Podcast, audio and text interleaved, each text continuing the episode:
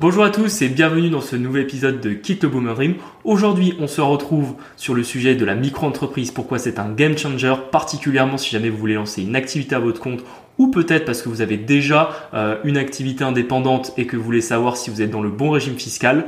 Après, si jamais euh, vous êtes salarié ou que vous n'avez pas encore pour projet de vous lancer à votre compte, restez quand même parce que dans tous les cas, ça vous donnera euh, des éléments de culture sur ce sujet-là et ça vous permettra de mieux appréhender les distinctions de manière générale entre chiffre d'affaires, rémunération et bénéfices. Comme d'habitude, n'oubliez pas de vous abonner au podcast sur les différentes plateformes et nous laisser 5 étoiles. Je précise pour les 5 étoiles, c'est pas une notation sur chaque épisode, c'est une notation entière sur le podcast sur euh, chaque plateforme. Donc une fois que vous l'avez fait une fois, vous n'avez plus besoin de le refaire.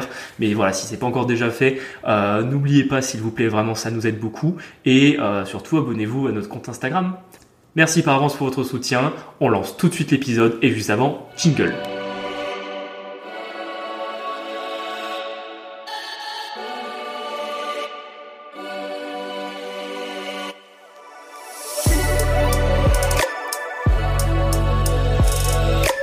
Très content de vous retrouver cette semaine. On espère que les épisodes précédents sur la gestion des locataires et sur le PEA vous ont plu. Aujourd'hui, on va euh, directement attaquer la boom anecdote du jour et c'est Marie qui va nous la raconter. Oui. Alors, bah, comme d'habitude, je reviens avec mon, histoire d'expert comptable.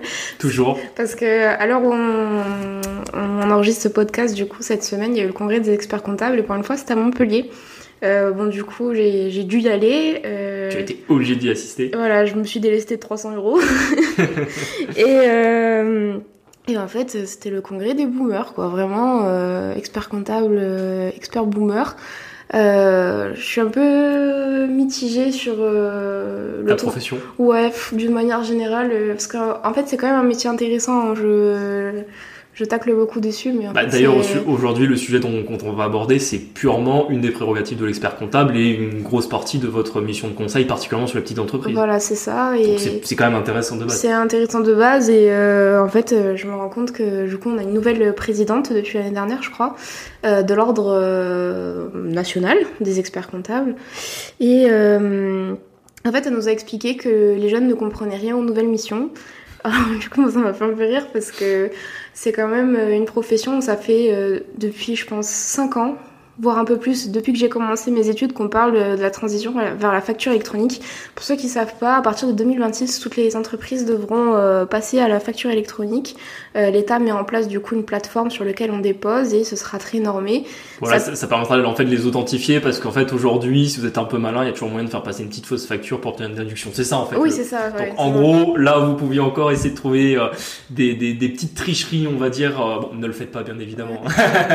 Mais si on va dire quand vous faisiez une fausse facture pour essayer, euh, soit parce que vous avez payé un truc au black ou euh, pour euh, clarifier votre trésorerie, ben, si vous aviez un bon ami en Photoshop et on en a un dédicace à toi Alex, ça permettait effectivement de, de pouvoir modifier un peu les factures et ben, demain avec la facturation électronique, ça sera possible. Donc ça fait quand même cinq bonnes années qu'on est sur le sujet à chaque congrès, chaque comment dire, chaque événement de, de l'ordre en fait, on parle de ça. Et euh, du coup, euh, au congrès, là, quand même, ils nous ont parlé de ChatGPT et ça avait l'air d'être euh, le bout du monde pour eux. Vraiment, ils étaient là, waouh, ChatGPT. Alors que moi, pour le coup, l'IA, je trouve que c'est une vraie opportunité, surtout dans mon métier où en fait, il y a beaucoup de production comptable. Beaucoup de tâches à faible valeur ajoutée. Voilà, à très faible valeur ajoutée. Et j'en parlais par exemple avec quelqu'un qui est jeune diplômé. Bah, effectivement, ce qui nous fait vibrer, c'est pas de faire des déclarations de TVA ou des bilans comptables, c'est bien d'apporter le conseil qui va avec.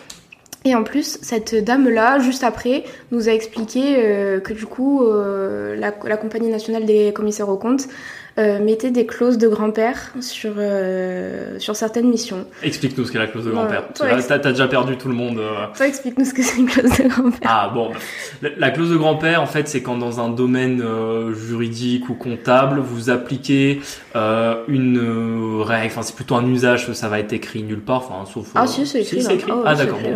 D'habitude, c'est dans les usages, donc en général, c'est, c'est rarement écrit, mais bon, là, visiblement, ça allait.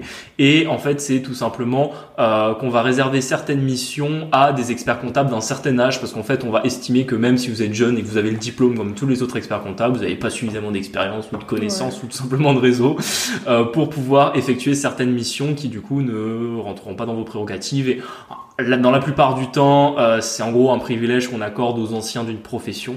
Et euh, je pense que dans le cas que tu cites, ça peut largement euh, amener un débat de savoir euh, si ça vaut le pertinent ou ou pas. pas, ouais.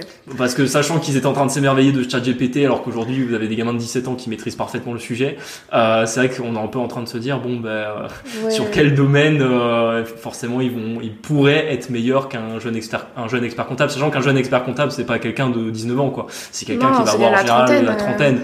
donc c'est quand même quelqu'un qui travaille depuis 10 ans qui a fait euh, 8 ans d'études qui euh, enfin c'est vrai que ça paraît euh, Mhm. Ça paraît assez bizarre Ouais, du coup, ça me désole un peu parce que j'ai une profession euh, qui est quand même bah, ultra normée, ultra réglementée, avec euh, des... un parcours d'études qui est quand même assez lourd. Au final, je me rends compte que la- les, les jeunes n'ont pas leur place dans la profession et euh, ça me désole un peu en plus quand ils voient, enfin, quand ils disent devant 7000 personnes que les jeunes ne comprennent rien aux nouvelles missions, alors que, enfin, ChatGPT, ils l'utilisent jamais, euh, alors qu'en vrai, c'est super utile, ChatGPT. c'est certain bon, voilà, et c'est pour ça que tu as choisi un super euh, sujet euh, de mémoire euh, c'est pas de stage pour encore. être euh, expert comptable justement sur le sujet de l'inclusion des jeunes euh, Ouais. dans cette profession parce que c'est vrai que je trouve que c'est un métier qui va être vachement amené à évoluer moi je me souviens déjà que rien que quand j'étais dans mes études de droit et quand plus tard j'ai commencé à travailler en banque on parlait déjà qu'il y avait certaines missions des experts comptables comme les déclarations de TVA qui pourraient passer dans le sy- système bancaire ou tout simplement Oui. en fait euh, les banques mettre en place des logiciels qui euh, collecteraient directement sur les factures la TVA enfin ce qui serait pas déconnant. D'ailleurs je ne sais pas si certains pays le font. C'est possible. Je, Je sais pas, mais moi, ce que, rien. ce que je vois bien, c'est que la profession qui est réglementée euh, pour l'instant euh, a quand même des chances de ne plus être si réglementée que ça euh, d'ici quelques années. Donc, euh, après c'est un risque à prendre aussi en compte. C'est Et... c'est l'époque aussi, depuis 2018 et euh, la loi Pacte qui a mené à libéraliser beaucoup de professions. On permet, ben, aujourd'hui par exemple dans les sociétés d'expertise comptable, on n'a plus besoin d'être diplômé d'expert comptable pour avoir un certain Non, pourcentage départ. départ, ouais. Dans les sociétés d'avocats, c'est un petit peu le cas. Même d'autres professions La comme les vétérinaires, c'est le cas aussi. Juste la, la pub, par exemple, avant, on n'avait vraiment pas le droit de faire de Oui. pub. Maintenant, il y a des conditions qui nous permettent, dans un certain cadre, de faire de la pub. Euh, c'est comme un médecin. Un médecin fait pas de pub. Ben, nous, c'était Oui. pareil. Et maintenant, euh, bah si, en fait. Euh, D'ailleurs, au congrès, il y avait tout plein de... De sociétés qui de se proposaient de faire de la pub pour les experts comptables. pas plein de sociétés, mais euh, des groupes, euh, des groupes de franchises, de sociétés d'expertise comptable Oui. euh, qui proposent des solutions, etc. Donc, enfin bon, voilà, c'était ma Voilà, c'était, de la semaine. Exactement, sur ton, sur ton congrès des experts comptables. Ouais. Bon, ben, on va directement commencer euh, le cœur du sujet sur la micro-entreprise. Tu nous expliques ce qu'est une micro-entreprise, d'abord d'un point de vue juridique, fiscal. bah, justement, euh, la micro-entreprise, du coup, c'est un statut juridique euh, qui permet à quelqu'un qui se lance, du coup, de bénéficier d'un certain d'un statut. Donc, les seuils, principalement, c'est quand vous faites de la prestation de service, c'est quand vous dépassez pas 177 000 euh, de chiffre d'affaires, euh, 60 77 000, pardon, de chiffre d'affaires. Et quand vous vendez de la marchandise, je crois que c'est 188 000 maintenant, les seuils C'est 2023. Tout à fait. Et euh, du coup, c'est un régime qui est très avantageux vu que vous n'avez pas à tenir de comptabilité. Euh, et euh, du coup, vous bénéficiez aussi d'un régime fiscal euh, qui va de pair où vous êtes euh, très peu imposé par Régime fiscal et social. Mais Et on va social, rentrer dans ouais. les détails petit à petit. qui, Moi, moi- moi, ce que je rajoute. Vas-y, excuse-moi, je t'ai coupé, je t'ai coupé. Bon, mais ce que, ce que je rajoutais simplement déjà sur euh, l'aspect un peu juridique de la micro-entreprise, c'est que déjà c'est le euh, Oui, c'est que le la, la personne et son entreprise, c'est ça que tu voulais dire Oui, tout à fait. Non, mais même au-delà de ça, c'est-à-dire qu'aujourd'hui, si vous voulez travailler euh, de manière déclarée, vous n'avez pas 50 solutions. C'est-à-dire que soit vous êtes salarié, Mm. auquel cas euh, vous devez avoir un, un contrat ou au moins être déclaré, et la personne qui vous emploie va devoir euh, faire des déclarations de, aux URSAF de cotisations sociales, payer, vous donner des fiches de paie. Enfin, c'est très réglementé, le marché du travail, on est d'accord. Oui. Donc, si vous ne dépendez pas du marché du travail en tant que salarié, vous êtes une entreprise. Et pour être une entreprise, il n'y a pas 50 solutions. Soit vous allez être euh, à votre compte euh, directement en tant que personne, donc c'est là où on parle de la micro-entreprise.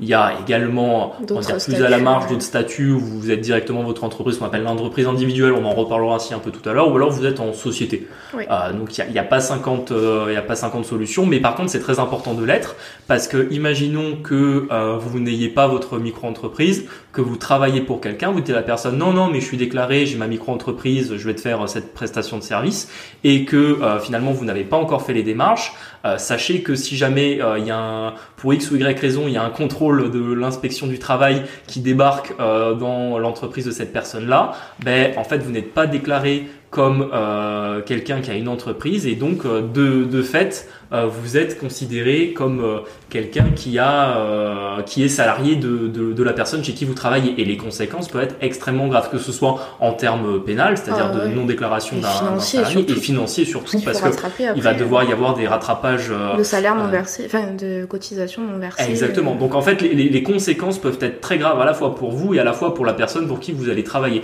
Donc c'est important déjà de faire ces démarches. Comment on les fait ces démarches? Comment aujourd'hui je veux créer une micro-entreprise? Comment je m'y prends? Ah ben, euh, c'est mon auto-entreprise, je crois, le site de l'URSSAF. Vous passez sur l'INPI maintenant, ils ont changé. Ou l'INPI, oui. Bon, En vrai, c'est très facile. euh, Vous voulez créer le statut micro, c'est assez facile. Il n'y a pas grand-chose à demander, il me semble, à part une carte d'identité et, euh, Quelques papiers, et quelques papiers. Ouais, voilà. Ça se fait en combien de temps? Franchement, euh, 10 minutes. Ouais, on va dire 15. euh, 15 quand vous n'avez pas l'habitude. Bon, bah, Et après, le temps que vous, juste, par contre, que votre URSSAF vous affilie, euh, voilà, je pense qu'il y a une quinzaine de jours, à mon avis. Oui, le temps que vous ayez la, la, la petite, euh, le temps que vous, ayez- vous receviez le, le petit mail ou le petit document, parce qu'il envoie toujours par courrier, mais si vous avez une copie par mail, mais qui prouve que voilà, vous êtes bien affilié et que si un jour, bah, justement, vous voulez travailler pour quelqu'un et que cette personne, ben, euh, peut-être qu'elle a déjà hein, une fois eu des mésaventures avec quelqu'un qui n'était pas déclaré, à vous demander, mais donnez-moi une preuve que vous l'êtes bien, elle vous demandera ce petit papier, sachant que no- normalement, à partir du moment où l'URSSAF envoie le papier, on existe sur société.com, non? Normalement, oui, c'est publié. voilà. Donc là aussi, vous avez une astuce quand quelqu'un euh, vous dit qu'il a une société, si vous voulez vérifier. Donc là, imaginons justement, vous êtes à votre compte, vous avez un restaurant, vous voulez employer quelqu'un qui va faire de la publicité pour vous. Euh, vous voulez savoir s'il a vraiment une micro-entreprise. Vous prenez son nom et son prénom, vous le mettez sur Google, vous écrivez, vous écrivez avec société.com et là, normalement, vous allez trouver son numéro sirène, euh, son activité, son régime juridique. Donc on va marquer s'il est en, en entreprise individuelle ou en micro-entreprise. Mhm. Donc voilà, ça permet vous aussi que vous puissiez le savoir si justement une fois vous êtes face à quelqu'un qui vous dit qu'il a une micro-entreprise, est-ce qu'elle est valable. Ouais, voilà, Là, sur le euh, plan juridique, je l'ai- résumé. Tu veux nous expliquer le plan fiscal?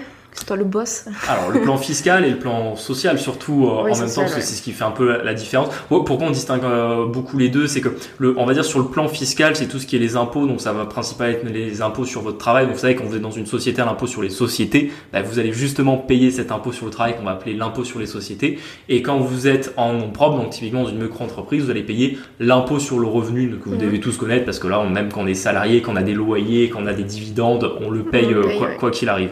Et euh, quand vous êtes en micro-entreprise, vous allez également avoir d'autres types, euh, un autre type de fiscalité qui est euh, la fiscalité sociale, qui vient en fait tout simplement payer euh, votre régime d'assurance maladie, que ce soit euh, pour justement euh, faire en sorte que vous ayez une carte vitale valable quand vous allez à l'hôpital, que vous ayez un régime de retraite, que vous ayez également euh, accès par exemple au régime contre l'invalidité qui Mm. peuvent arriver si jamais voilà il y a, il y a un accident de la vie. Donc le fait que vous ayez couvert par notre système français de protection sociale, il implique forcément des cotisations sur une partie de ce que vous allez gagner et c'est là où finalement le régime euh, de, De la micro-entreprise micro est intéressant Ouais. parce que pour vous donner un petit peu un, un- un ordre d'idée, vous ayez des grands chiffres. Et là, c'est intéressant vraiment, si que vous soyez à votre compte ou salarié, c'est important vraiment de savoir combien coûte le travail en France.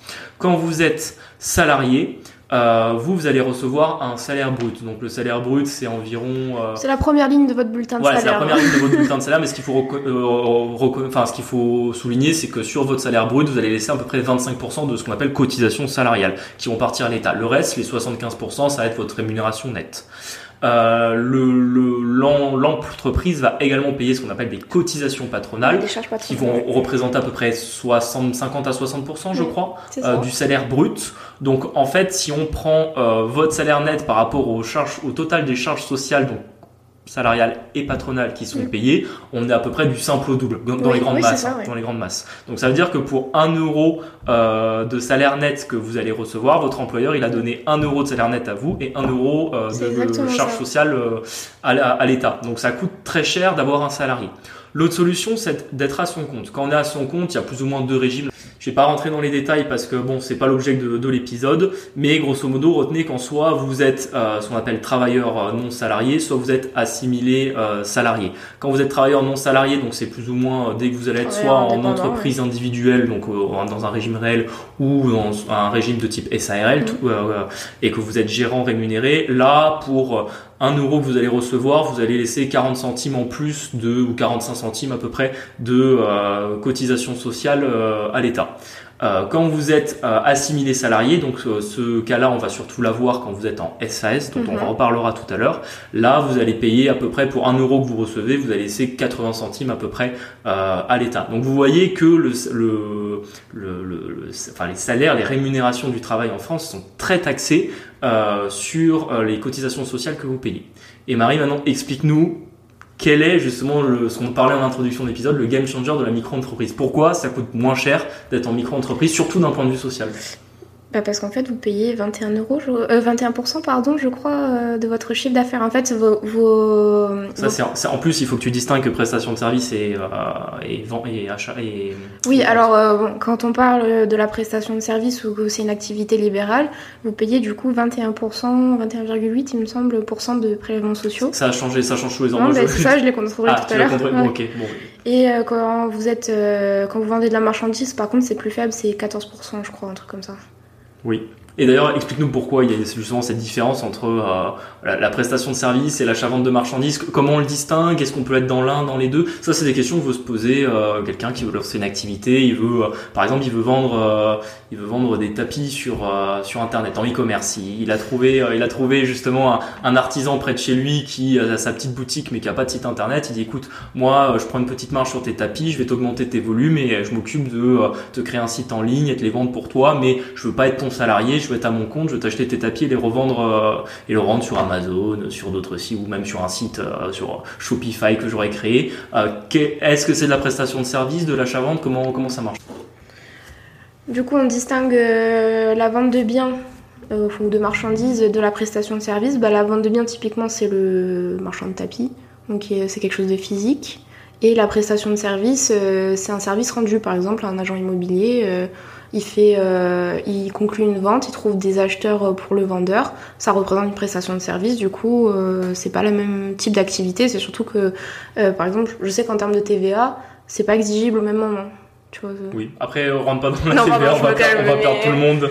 Euh, me ça, calme. ça, c'est le, je pense, que c'est le step d'après la TVA. On va rester vraiment sur la distinction. Donc, du coup, effectivement, tu disais, il y a euh, euh, la vente de marchandises, où il y a la livraison d'un bien, et puis la prestation de service, où là, il n'y a pas de livraison d'un bien, vous ne créez rien voilà. que vous, vous- vous- enfin, en tout cas, vous ne donnez rien de, de, de physique ou même de dématérialisé, mais qui pourra ressembler à un bien, juste vous rendez un service à quelqu'un, et c'est pour ça que vous avez des taux différents. Voilà, donc du coup, le taux dépend de la nature de votre activité. C'est sûr que si vous êtes vétérinaire et que vous mettez en achat de biens, euh, de toute façon, on peut ça pas, on peut pas être, euh, on peut pas être vétérinaire en micro-entreprise. Oui, c'est vrai. c'est pas grave. Ça donne, ça donne un exemple. Et euh, simplement, euh, donc ce qu'il faut retenir, c'est que finalement, on est entre 15 et 20% euh, de charges sociales finalement sur son chiffre d'affaires en micro-entreprise. Oui, Donc en fait, c'est pas mal parce que par pas mal rapport parce à que par rapport aux autres, c'est autres, quand même on disait tout à l'heure, moins. je sais pas si vous vous souvenez des chiffres, mais on était, on va dire pour le mois, on était entre 45 jusqu'à 80 voire 100 euh, du montant de ce que vous récupériez, que vous deviez donner à l'État en termes de charges sociales. Donc là, on est quand même pas mal, on est sur 20% C'est ce qui fait que le régime de la micro-entreprise est intéressant. Vous avez peu de charges à payer. Alors attention, vous devrez quand même encore payer de l'impôt sur le revenu Oui, après un abattement euh, au moment de votre déclaration d'impôt. Et du coup, pour, euh, bah, pour les abattements, c'est simple. On est à 50% sur la prestation de service, on est à 71% sur l'achat et vente de marchandises. Ça veut dire que, grosso modo, si euh, vous gagnez 3000 euros par mois euh, sur votre micro-entreprise, quand vous devrez faire votre déclaration d'impôt à la fin de l'année, si vous êtes en prestation de service, vous ne déclarez que 1500 euros par mois. Si vous êtes en achat-vente de marchandises, vous ne déclarerez que à peu près 1000 euros. Donc c'est c'est quand même assez intéressant. Vous ne payez vous payez moins d'impôts sur le revenu aussi en, en micro-entreprise que ce que vous payerez quand vous êtes salarié, vu que c'est 100% de votre salaire qui est mis euh, euh, dans la case où vous devez payer de l'impôt dessus. Et du coup, tu peux nous expliquer pourquoi est-ce que, en plus du coup de ce régime micro juridique et fiscal, c'est euh, quand même avantageux par rapport aux taux qui sont prélevés. Pourquoi, par exemple, en cumul d'une SAS, c'est un game changer en fait? Ben, ça, ça, ça vient directement avec le défaut de la micro-entreprise qu'on va pouvoir compenser avec la SAS. En fait, depuis le début, en micro-entreprise, on vous parle que de chiffre d'affaires. Oui. En fait, tout se joue euh, là-dessus, c'est-à-dire que quand vous êtes une entreprise, vous allez, vous avez du chiffre d'affaires, vous avez des charges, et à la fin, en fait, quand vous avez payé vos charges sur votre chiffre d'affaires, il ne vous reste que euh, votre bénéfice. Et c'est en réalité sur votre bénéfice que vous pouvez vous payer, que vous pouvez vous distribuer euh, de la rémunération ou du dividende si vous êtes en société. C'est vraiment cette distinction qui est super importante parce que quand un jeune entreprise vous dit ouais je fais 20 000 par mois, bah, c'est ce que c'est 20 000 de bénéfices ou 20 000 de chiffre d'affaires? Parce que si c'est 20 000 de chiffre d'affaires et qu'il a 18 000 de charges, en, fait, en réalité il fait que 2 000 de bénéfices. Ah mais tu sais que sur Insta je vois que des trucs comme ça. j'ai fait 50 000 le mois dernier. Gros c'est du chiffre d'affaires, c'est pas du bénéfice. Donne-nous déjà ton niveau de charge et après on déterminera ton bénéfice et on verra si vraiment tu gagnes beaucoup ou pas quoi. Ouais, je te jure. Donc justement là encore on vous donne un petit truc pour un peu comprendre ces notions de quand quelqu'un vous dit ouais je fais 20 euh, cas par mois, ouais mais 20 cas par mois de chiffre d'affaires, de salaire ou juste de, bénéfice, ça veut rien dire. C'est super important. Mm. Et en fait justement sur la micro-entreprise, on ne parle que de chiffre d'affaires, c'est-à-dire qu'en fait vos charges on s'en fout. Quand vous faites votre déclaration sociale et votre déclaration fiscale en micro-entreprise, euh, vous ne déclarez que votre chiffre d'affaires. Et c'est là où on trouve le défaut de la micro-entreprise, c'est qu'en réalité, euh, vous allez devoir payer de l'imposition fiscale et sociale sur ce que vous encaissez et non pas sur ce qui vous reste en net. Parce que maintenant, si vous mettez dans un régime au réel, si par exemple vous avez déclaré 1000 euros de chiffre d'affaires mais 1000 euros de charge, en fait vous payerez 0 euros d'impôt parce que vous n'aurez pas fait de bénéfice. En micro-entreprise, si jamais vous faites 1000 euros de chiffre d'affaires et 1000 euros de charge, ben, vous payerez quand même euh, vos 20% de, de, de charges sociales et votre impôt sur le revenu après un abattement de 50% sur les 1000 euros de chiffre d'affaires. Alors que pourtant, dans votre poche à la fin, il restera rien parce que vous aurez, dû, vous aurez, vous aurez à payer 1000 euros de charge. Donc c'est vraiment super important euh, en micro-entreprise d'être sur des activités où vous avez très peu de charges. Donc c'est pour ça qu'en général on considère que c'est des petites activités, mais ça va avec les plafonds aussi. Une micro-entreprise, on considère qu'en général il faut pas, euh, on est sur du 1000, 2000, 3000 euros par mois. En général quand on commence à dépasser ces chiffres-là, on se tourne vers un autre régime. Mais c'est justement euh, pour les activités où vous avez très peu de charges où c'est vraiment intéressant. Typiquement par exemple si vous êtes web développeur. Donc en fait, vous codez avec votre ordinateur. Vos charges, c'est quoi? Ben, Il vous faut un ordinateur, un bureau, euh, une connexion internet, de l'électricité. Vous n'avez pas énormément de charges, surtout si vous le faites de chez vous. Bon, allez, ça va peut-être un peu gonfler votre euh, facture d'électricité et vous avez peut-être besoin d'avoir un, ordi un peu plus puissant et quoique. Euh, donc on voit que finalement vous avez peu de charges et que finalement tout ce que vous allez récupérer en chiffre d'affaires, ça va quasiment constituer votre bénéfice. Donc là, c'est extrêmement rentable pour vous.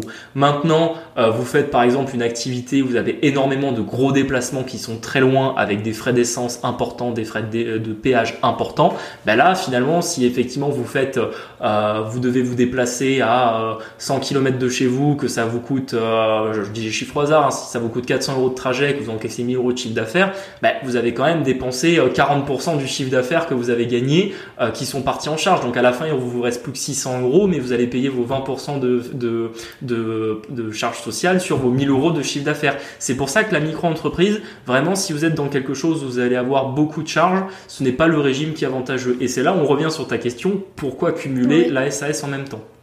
En fait, c'est assez simple, c'est que en France, euh, quand on a une activité où on veut être au régime réel, donc c'est-à-dire où vous faites euh, votre chiffre d'affaires moins vos charges et que ça détermine votre bénéfice, très souvent on va se tourner en société, on va aller chercher la SAS. Pourquoi la SAS Parce que c'est l'outil euh, d'un point de vue euh, euh, du droit des sociétés pardon, qui est très simple d'utilisation. On en avait parlé un peu dans, dans un autre épisode parce que on s'en sert aussi pour faire des holdings. Bon, on va pas reparler des holdings ici, mais c'est vrai qu'elle a beaucoup d'utilité. Donc notamment quand vous avez comme ça une activité où vous avez beaucoup de chiffre d'affaires et beaucoup de charges, la SAS c'est très bien parce que bah, c'est un, un pro, je veux dire c'est une soustraction. Vous avez votre chiffre d'affaires, vos charges, il reste votre bénéfice. Sur ce bénéfice, vous allez payer votre votre impôt sur le revenu, euh, votre impôt sur les sociétés, pardon, je suis fatigué. et à la fin, il vous restera votre bénéfice que soit vous, vous payerez en rémunération, soit vous distribuerez en dividende. Et pourquoi on peut cumuler les deux C'est que très souvent, quand vous avez des activités en, en, votre compte, en libéral, ben, souvent c'est plusieurs petites activités. C'est rare, rare qu'on ait qu'une seule et unique activité, sauf si on est expert comptable, avocat, vétérinaire. Là, effectivement, on peut pas euh, séparer plusieurs activités à l'intérieur de celle-ci. Bah, par exemple, je pense si par exemple vous avez des compétences euh, pour les réseaux sociaux, alors enfin pour faire par exemple si vous avez un compte Instagram que vous animez pour votre marque, par exemple, je sais que Thomas. Euh, euh, qu'on a reçu. C'est le cas. En fait, il a, il a son compte Instagram de l'Optique Occitane et en fait, euh, bah, c'est quand même un métier de faire euh, des publications, etc. il peut très bien se mettre à la micro pour cette activité de, de réseaux sociaux. Tout à fait, parce que sur l'activité de réseaux sociaux, il a quasiment zéro charge. Donc Voilà. c'est très avantageux pour lui d'avoir le régime fiscal et social de euh, la micro-entreprise. Par contre, pour son activité dont on parlait la dernière fois, qui est euh, euh, d'être opticien, de- d'acheter, vendre des lunettes, ben là forcément c'est des charges qui sont très importantes parce que il y a une notion de marge, il y a une notion d'achat-revente, de stock, de, de salaire des, des salariés, etc. On est obligé d'être au réel et dans une société. Donc c'est pour ça que vous allez pouvoir cumuler les deux. Avec votre activité, vous avez très peu de charges, vous la mettez dans la micro-entreprise et l'activité où il y a beaucoup de charges, vous la mettez dans la SAS. Et pourquoi on parle aussi de cumuler les deux Et là, je pense que c'est là où on va un peu plus loin. J'espère que je vous ai pas perdu jusqu'ici parce que c'est vraiment là que vous avez euh, le cheat code euh, fiscal et social en France d'être à votre compte et de payer le moins d'impôts possible. C'est-à-dire qu'en SAS, vous n'êtes pas obligé de vous payer de la rémunération du travail, c'est-à-dire d'une rémunération de dirigeant. Vous pouvez vous verser que du dividende. Et le dividende, vous êtes fiscalisé à la flat tax, c'est-à-dire à 30%. Donc vous allez me dire, c'est très avantageux. Oui, sauf que vous êtes en France, vous bénéficiez du régime euh, social français, vous êtes obligé d'être affilié à un régime et de cotiser à ce régime. Donc vous ne pouvez pas vous retrouver uniquement à vous payer des dividendes en SAS, vous êtes obligé de quand même avoir, euh, de payer un peu de charge sociale Ouais, un quelque minimum part. de protection sociale. en fait. Exactement. Et c'est là où votre, mi- votre euh, micro-entreprise arrive. C'est que dans votre micro-entreprise, vous allez payer très peu de charges sociales et pourtant, vous aurez droit à l'intégralité du régime euh, social français. Donc c'est- là où c'est super intéressant parce que du coup sur votre micro-entreprise vous payez peu de charges sociales et peu d'impôts finalement sur votre chiffre d'affaires et vous avez peu de charges donc euh, en termes de trésorerie vous êtes vraiment gagnant. Et dans la SAS, ben là du coup vous prenez votre, votre bénéfice, euh, votre chiffre d'affaires moins vos charges, il reste votre bénéfice et vous le distribuez en dividende, vous ne payez que 30% d'impôts et vous n'avez pas à payer euh, de cotisations sociales sur votre rémunération euh, de ce que vous allez prendre à l'intérieur de la SAS. Et c'est vraiment là où euh, on trouve finalement ce game changer en cumulant euh, micro-entreprise et SAS. C'est assez technique. C'est vrai que si je vous n'avez jamais entendu parler ni de fiscalité, bon après on commence un peu à en parler sur le podcast, donc on dit si vous avez écouté les épisodes dans l'ordre, il y a quelques notions qui reviennent. Euh, cette partie-là, je vous inviterai si ça vous intéresse à vraiment la réécouter, parce que vraiment euh, cumuler micro-entreprise et SAS, c'est vraiment euh, là où quand vous êtes à votre compte en France, vous allez euh, générer euh, du bénéfice et du chiffre d'affaires qui vont être peu imposés, qui va vraiment vous permettre de, de vous dégager le maximum de trésorerie et de pas avoir euh, toujours ce qu'on dit en France, on est trop taxé, quand on à son compte on paie trop d'impôts, euh, moi je veux pas ouvrir d'entreprise ici, je vais partir à l'étranger. Euh, donc voilà, si Ouais. vous cumulez ces deux régimes euh, fiscaux et sociaux, vous aurez en fait tous les avantages, les, euh, avantages de l'un et de l'autre et vous allez comme ça atténuer les inconvénients. J'ai une petite anecdote pour, enfin, de quelqu'un qui s'est retrouvé sans régime social. Ah oui, c'est un ami à nous plus. En fait, euh, alors rien à voir avec la micro, mais il avait euh, fait énormément de gains euh, en, Sur les cryp- crypto-monnaies. en crypto-monnaie. Euh, vraiment beaucoup de gains. Et en fait, c'est tombé euh, l'année où il n'était plus étudiant. Et euh, je pense que du coup, il n'a pas fait plus attention que ça parce que lui, du coup, avait gagné en nom propre ses crypto-monnaies. Il avait payé sa flat tax pour les retirer et vivait sur cet argent-là. Et euh, un jour, eh ben, il a eu un petit appel de l'URSSAF qui lui demandait 9000 euros. Et en fait, euh, d'office, il avait été euh, affilié à la Puma, qui du coup, je sais plus combien. Alors, euh, la, a- la- la PUMA, c'est la protection universelle euh, maladie, d'assurance maladie. Enfin, c'est, c'est, Ouais. c'est plus l'abréviation, mais presque. Euh, vous- protection quand- universelle d'assurance maladie, c'est quand vous n'êtes dans aucun régime, voilà, vous êtes à la PUMA. Vous, tombez directement. Et le problème de la Puma, c'est que ça coûte quand même très cher. euh. Et oui, parce qu'en fait, ce qu'on ne sait pas, parce que la PUMA. On pourrait euh, penser que c'est le minimum du minimum, mais en fait, pas oui, du tout. parce que en fait, la PUMA, c'est un régime où vous allez avoir ben, euh, les sans domicile fixe, euh, les réfugiés, euh, les gens qui vont se retrouver En au RSA en également. Donc, en fait, ouais. vous avez vraiment des gens qui gagnent quasiment 0 euh, euros par mois qui sont à la PUMA. Donc on, on, on se doute pas que c'est quand même un régime qui applique des cotisations sociales. Et quand vous n'êtes pas du coup euh, soit étudiant, soit euh, salarié, soit à votre compte d'une activité euh, d'entreprise ou à travers une société, ou en tout cas vous n'avez pas de rémunération du, du travail, ou que vous n'êtes pas retraité, vous êtes à la Puma. Donc dans le cas de l'exemple que citait Marie, il avait été étudiant, l'année d'après il ne l'était plus, il a fait des gros gains en crypto, il a été affilié à la Puma, et à la Puma, tous vos revenus sont soumis à cotisation sociale, même si ce ne sont pas des gains du travail.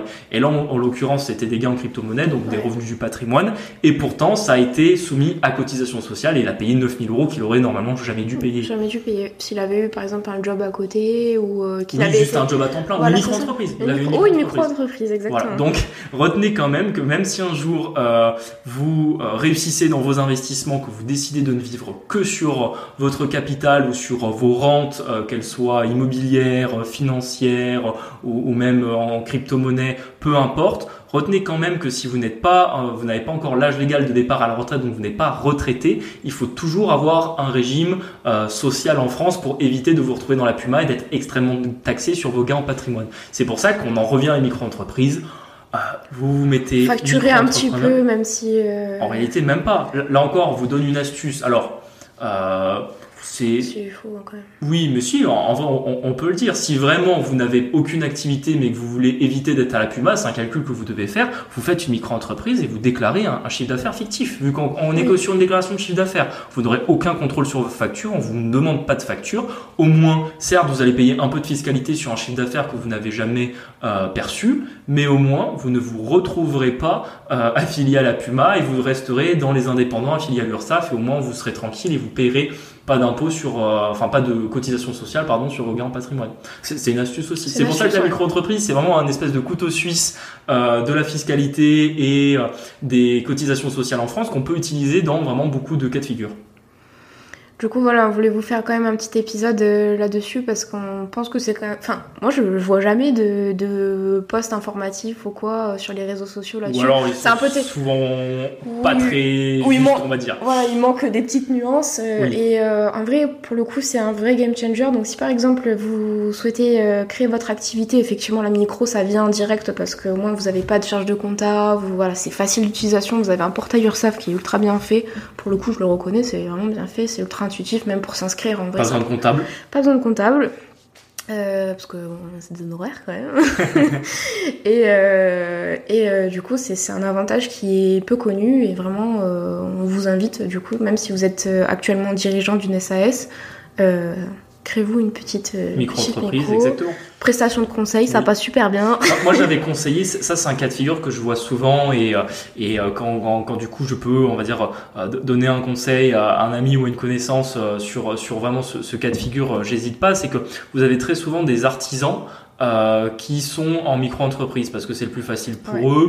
Et le souci c'est que l'artisan souvent il a une partie prestation de service. C'est-à-dire il va faire des travaux. On va prendre le cas d'un plombier par exemple. Il va faire sa prestation de service de plomberie.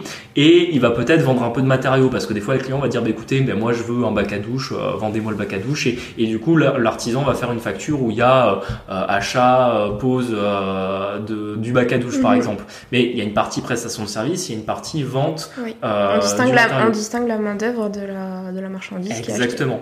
Et le souci, c'est qu'en fait, du coup, euh, c'est pas le plus optimisé pour lui parce que euh, ben, le plombier, le bac à douche, il a quand même dû l'acheter quelque part. Il a fait une Euh, petite marge dessus. Il a fait une petite marge dessus, mais finalement sa marge va se faire absorber par le fait qu'il peut pas euh, déduire le prix du bac à douche qu'il a qu'il a acheté et que donc il sera taxé sur l'intégralité du chiffre d'affaires alors même qu'il aura déjà perdu une petite partie en trésor qui sera partie chez le vendeur de bac à douche.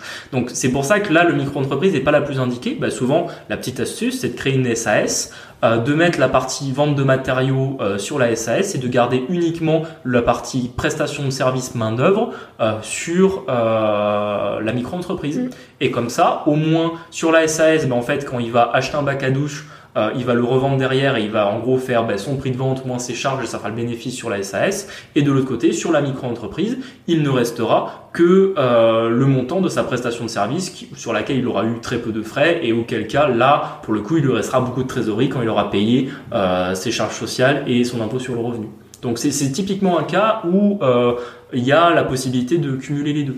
Également, ça aussi, euh, je pense qu'on n'a pas trop parlé. Alors, on a dit qu'on rentrait pas dans la TVA parce que c'est très compliqué, mais c'est quand même intéressant à savoir, c'est que Ah, vous êtes redevable de la TVA au micro. oui, sauf euh, quand on est euh, En dessous de 36 000 et quelques. euh, pour la prestation pour la de service et je crois que c'est 77 000 et quelques pour la vente, C'est l'achat vente de marchandises. Pourquoi c'est important C'est que la TVA c'est un impôt qui est payé par le consommateur. C'est-à-dire que tant que vous êtes une entreprise, vous quand vous achetez de la TVA, enfin quand vous achetez un bien, ben, vous déduisez la TVA euh, que vous allez collecter dessus, euh, que vous allez payer pardon dessus, vous pouvez la déduire de la TVA que vous allez collecter sur le bien que vous allez revendre. Donc au final, pour une entreprise, la TVA c'est neutre. En revanche, elle est payée par le particulier. Donc aussi un des intérêts d'être en micro-entreprise, c'est que quand vous avez un particulier euh, en face de vous, ben forcément, euh, lui, que ce soit avec TVA ou sans TVA, il voit vraiment la différence. Parce que pour le coup, si par exemple vous lui facturez, euh, si vous lui facturez par un montant en hors taxe, vous allez devoir rajouter 20% de TVA dessus. C'est pas le même prix tout de suite hein, pour pour le consommateur. Donc des fois, de ne pas avoir justement à payer la TVA, ça vous permet d'être plus concurrentiel sur vos prix, tout en ayant le même gain en trésorerie pour vous. Et le régime de la micro-entreprise permet de ne pas devoir euh, collecter et, re, et, euh, et comment dire, comment dit, euh, redonner à l'État, reverser, reverser, merci à l'État la TVA jusqu'à un certain montant, et notamment pour la prestation de service, c'est 3000 euros par mois. 3000 euros par mois, c'est déjà pas bah, mal. C'est déjà un bon petit C'est déjà très hein. correct, tout à fait. Bon, bah, écoute, je pense qu'on a fait le tour. Ouais, je pense qu'on arrive à, la fin de cet épisode. Il était un peu plus court que les autres, mais épisode très technique. Après, on voulait le faire, hein, on voulait, c'est aussi ça euh, l'idée qu'on a fait derrière le podcast, c'était de vous donner de la valeur. Et euh, bon, on, on, adore euh, recevoir des invités, vous raconter des anecdotes, etc. Mais on s'était dit que pour vous, c'était aussi important d'avoir cette notion-là, et notamment de la micro-entreprise, parce que on a ça paraît... On a pas mal d'indépendants en plus qui nous suivent. Exact, qui nous suivent et qui nous ont dit, oui, vous avez un podcast qui est très tourné vers les salariés. Donc bah, là, écoutez, on, a vraiment tourné un épisode à fond vers les indépendants, mais je suis sûr que si vous êtes salarié, vous avez écouté l'épisode, vous avez également euh, pu retenir des choses. Et souvent, euh, aujourd'hui, on va pas se mentir, on n'est plus dans une société où euh, si vous êtes salarié, vous allez rester 40 ans dans la même boîte et jamais rien faire. Très probablement vous avez été salarié quelques hein, années. on vous le souhaite si vous y êtes bien, mais en réalité, personne, personne ne le fait. Tout à fait. Donc probablement vous allez être salarié quelques années, puis vous aurez une activité à votre compte, qu'elle va évoluer, vous aurez peut-être un business, puis va vous arrivez des, des événements de vie, peut-être que vous reviendrez salarié après. Donc je pense que c'est des éléments qui sont importants à avoir et qui vous serviront euh, quoi qu'il arrive dans de nombreuses situations et euh, qui peuvent vraiment, euh, en tout cas, vous donner les notions de là où vous devez regarder. Parce que on veut se lancer à son compte. Ok, on parlait tout à l'heure de l'expert comptable. Donc justement, normalement l'expert comptable et le conseil qu'on va voir en premier, même avant d'aller voir forcément l'avocat ou le notaire, on va voir son expert comptable si on en a un ou alors si quelqu'un, on a toujours un ami qui a son compte, qui est un expert comptable à nous recommander, qui nous fait un rendez-vous, qui nous explique un peu les différents régimes. Ben, au moins, si vous en avez déjà entendu parler une fois, quand il va vous réexpliquer et vous donner vraiment lui ses conseils et la manière dont il voit les choses pour votre situation personnelle, vous aurez eu les éléments de langage de comprendre directement de quoi euh, il vous parle et surtout de parler un petit peu le même langage que lui. Et surtout, moi je l'ai vu euh, beaucoup de fois dans les chefs d'entreprise avec qui je travaille, c'est que quand on est chef d'entreprise, on est obligé d'avoir des bases en ah fiscalité, euh, en, on va dire en droit de manière générale, mais particulièrement en droit des sociétés, en fiscalité. Et vous avez très souvent des chefs d'entreprise qui ont des niveaux en fiscalité qui sont proches d'étudiants de master 2 dans euh, des masters de droit fiscal. Vous pouvez pas les baratiner comme vous voulez. Exactement.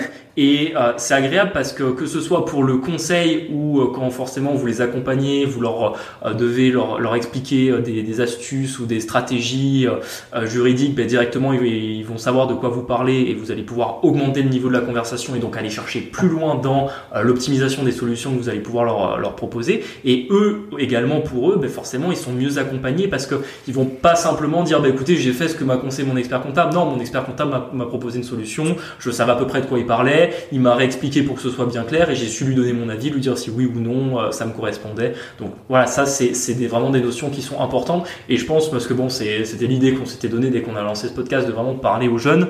Euh, pour tous ceux qui n'ont pas fait des études de droit, des écoles de commerce, on parle jamais de toutes ces questions. Déjà on parle pas d'argent, mais on parle encore moins euh, de fiscalité, de micro-entreprise et pourtant même si par exemple vous avez fait des masters en marketing digital par exemple, si vous décidez là de vous lancer à votre compte, ben, vous êtes complètement perdu parce qu'on vous l'a sans doute pas expliqué ou très peu expliqué.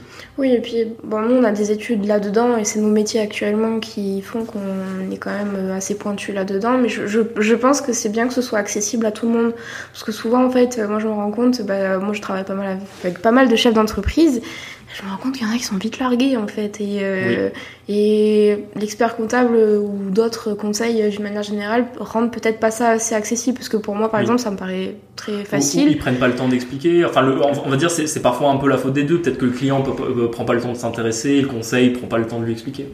Je sais pas, mais en tout cas, euh, si vous voulez quitter votre boomer dream, je pense que c'est des questions qui qui, auquel il faut s'intéresser et euh, on est là pour, euh, pour vous aider, vous rendre l'info accessible. Exactement. N'hésitez pas, j'en profite, n'hésitez pas à nous poser des questions. Vraiment, si on n'a pas été clair, c'est vraiment envoyez-nous. Le, mieux, c'est de nous envoyer un DM sur sur Instagram parce que c'est là on pourra vous répondre le plus vite et même vous expliquer, prendre un peu le temps. Même on peut prendre un vocal, on le mm. fait avec grand plaisir. Là-dessus, si on n'a pas été clair dans l'épisode parce qu'on a essayé de l'être, mais c'est vrai que parfois c'est des sujets qui sont un, peu, un peu techniques. Un peu techniques. Euh, mais vraiment, euh, n'hésitez pas à vous y intéresser. On va également faire un peu quelques posts sur le sujet. On, a commencé à en discuter pour euh, publier sur Instagram là-dessus. Vous ayez aussi des, des écrits qui résument un petit peu. Des fois, pour le cerveau, c'est plus simple de, retenir quand on, voit, quand on voit quelque chose écrit. Et peut-être, j'en profite pour terminer là-dessus parce que c'est vrai qu'on n'en a pas du tout parlé, mais pour revenir un peu sur l'aspect bancaire, faire un prêt pour pouvoir acheter de l'immobilier quand on est en micro-entreprise, ça fonctionne finalement comme à chaque fois quand on est sur une activité indépendant à son compte on va vous demander vos on va pas vous demander vos trois derniers bilans parce que vous n'aurez pas de bilan comptable, mais on va vous demander euh, vos déclarations trimestrielles à l'URSSAF de chiffre d'affaires des trois dernières années. Et euh, après un abattement, on va revenir, on va retenir ce chiffre-là.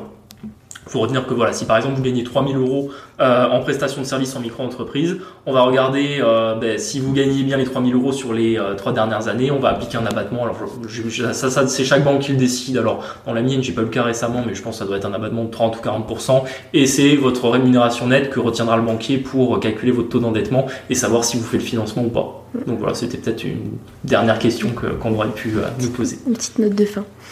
Bon, bah écoutez, si vous avez écouté jusque-là, euh, bravo à vous et j'espère que vous avez euh, vraiment euh, compris. Que vous allez bien dormir ce soir. Exactement, et que vous n'avez pas trop mal à la tête. On vous remercie de nous avoir écoutés jusqu'ici. N'hésitez pas à vous abonner au podcast et également à notre compte Instagram. Je, parle un peu moins de TikTok et LinkedIn parce que bon, LinkedIn finalement, je pense j'ai pas trop d'interaction dessus et je pense que c'est pas un réseau social qui s'y prête. Et, et TikTok.